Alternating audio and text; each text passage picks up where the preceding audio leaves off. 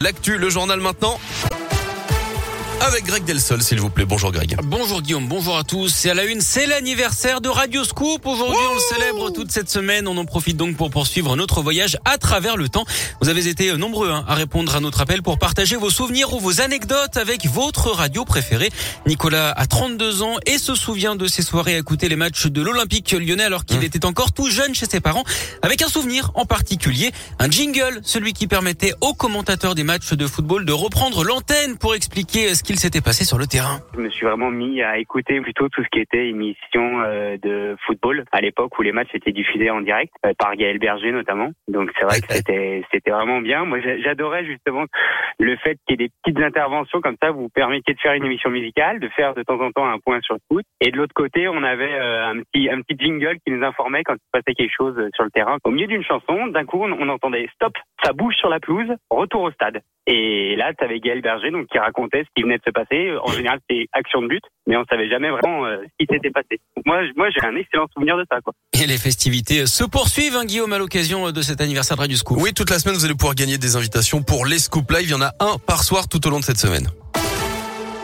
Dans l'actu local également, l'acquittement de Mamadou Diallo, celui qui est jugé aux assises de l'Ain pour le meurtre de Catherine Burgo en 2008 à Montréal-Lacluse, avait toujours nié les faits. La justice ne l'a donc pas condamné au bénéfice du doute. En revanche, il écope de deux ans de prison pour vol simple qu'il a déjà purgé en détention provisoire. Il est donc sorti du centre pénitentiaire hier.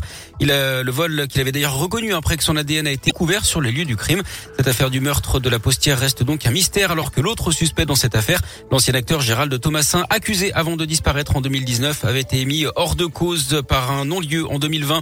Les suites de l'affaire qui secoue la commune de Tizy-les-Bourgs entre le Rhône et la Loire. Hier, conseil municipal, le maire Martin Sauton a reconnu avoir participé à des soirées alcoolisées avec des jeunes, des mineurs d'un foyer pour enfants de Saint-Jean-la-Bussière. Mais il rejette toute connotation sexuelle d'après le progrès. Les élus d'opposition ont quitté la séance après ses aveux. La majorité, elle est divisée, prendra une décision dans les prochains jours sur le maintien ou non de Sauton à son poste. Je vous rappelle qu'une enquête préliminaire a été ouverte par le parquet de Villefranche.